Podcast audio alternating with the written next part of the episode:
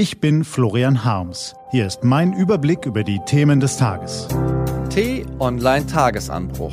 Was heute wichtig ist. Montag, 2. März 2020. Die wirtschaftlichen Folgen des Coronavirus und Erdogans Faustpfand.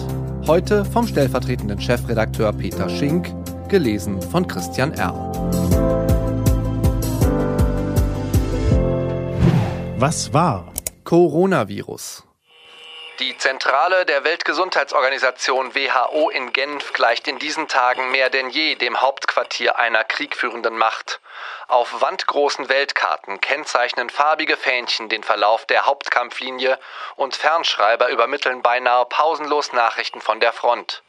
Der Genfer Gesundheitsgeneralstab, in dem mehr als 80 Staaten der westlichen und östlichen Welt vertreten sind, dirigiert einen weltweiten Abwehrkampf gegen einen neuen unsichtbaren Gegner, den Erreger der asiatischen Grippe.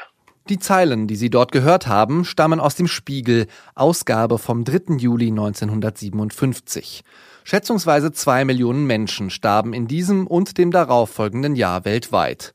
Die asiatische Grippe war die zweitschlimmste Pandemie des 20. Jahrhunderts. Vielleicht wird es sich so oder so ähnlich für viele Menschen im Jahr 2020 wiederholen. Noch ist unklar, wie die weitere Ausbreitung des Coronavirus verlaufen wird, wie viele infiziert werden, wie viele sterben. Klar ist aber, die meisten Menschen haben nur wenig Angst vor dem Virus, sie haben Sorge um die wirtschaftlichen Folgen. Der leitende Konjunkturforscher am Münchner IFO-Institut sagte am Freitag im Interview mit t-online.de, das Coronavirus hat das Potenzial, die Weltwirtschaft zum Erliegen zu bringen. Es trifft die Weltwirtschaft umso härter, je länger die Krise dauert. Weil Warenketten unterbrochen werden, die Nachfrage sinkt und die Börsen wie vergangene Woche im Schockmodus nach unten rauschen. Schätzungsweise 5 Billionen Euro an Unternehmenswerten wurden in der vergangenen Woche vernichtet. Stand heute Morgen sind etwa 88.000 Menschen weltweit am Covid-19 erkrankt. Mehr als 3.000 sind gestorben. Und das ist nur der Anfang. Wie weit das öffentliche Leben eingeschränkt werden muss und kann, ist noch völlig offen. Die wirtschaftlichen Folgen des Virus können wir jedenfalls nicht gegen Menschenleben abwägen. Deshalb ist es richtig, Großveranstaltungen abzusagen, wie zuletzt die internationale Tourismusbörse in Berlin mit 160.000 Teilnehmern. Dass zum Beispiel die Leipziger Buchmesse vom 12. März an wie gewohnt starten soll, ist unverantwortlich. Es geht darum, die Infektionswelle zu verlangsamen. Flucht in die EU. Am Grenzübergang Pasarkule harrten derweil in der Nacht tausende Flüchtlinge in der Kälte aus, im Niemandsland zwischen der Türkei und Griechenland. Ihr Traum? Ein Platz in Sicherheit, irgendwo in der Europäischen Union, wo man leben kann, ohne Krieg und Hunger fürchten zu müssen wo das Leben etwas zählt. Für Recep Tayyip Erdogan sind sie nichts weiter als ein Faustpfand. 3,7 Millionen syrische Flüchtlinge im Land sind ein gewichtiges diplomatisches Druckmittel. Die Europäische Union soll ihn endlich unterstützen gegen Syrien und Russland. In Syrien vernichtet Diktator Bashar al-Assad sein Volk im Bürgerkrieg, nur um selbst an der Macht zu bleiben. Russland und Iran bemühen sich weiter um ihre Vormachtstellung im Land und der Region und haben in Assad einen willfährigen Verbündeten gefunden.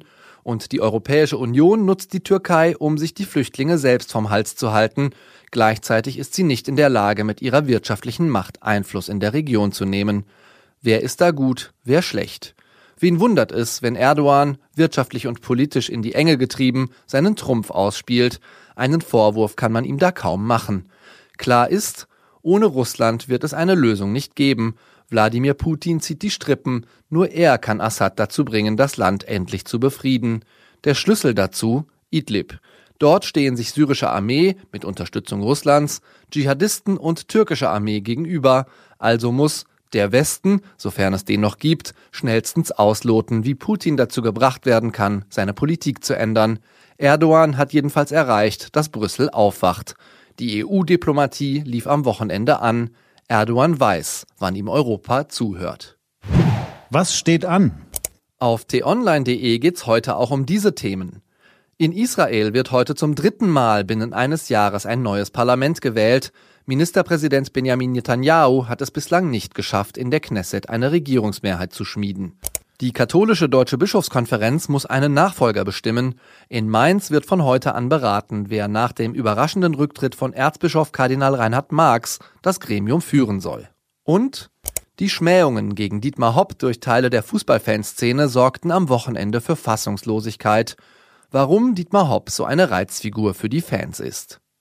Diese und andere Nachrichten, Analysen, Interviews und Kolumnen gibt's den ganzen Tag auf t-online.de. Das war der T-Online-Tagesanbruch vom 2. März 2020.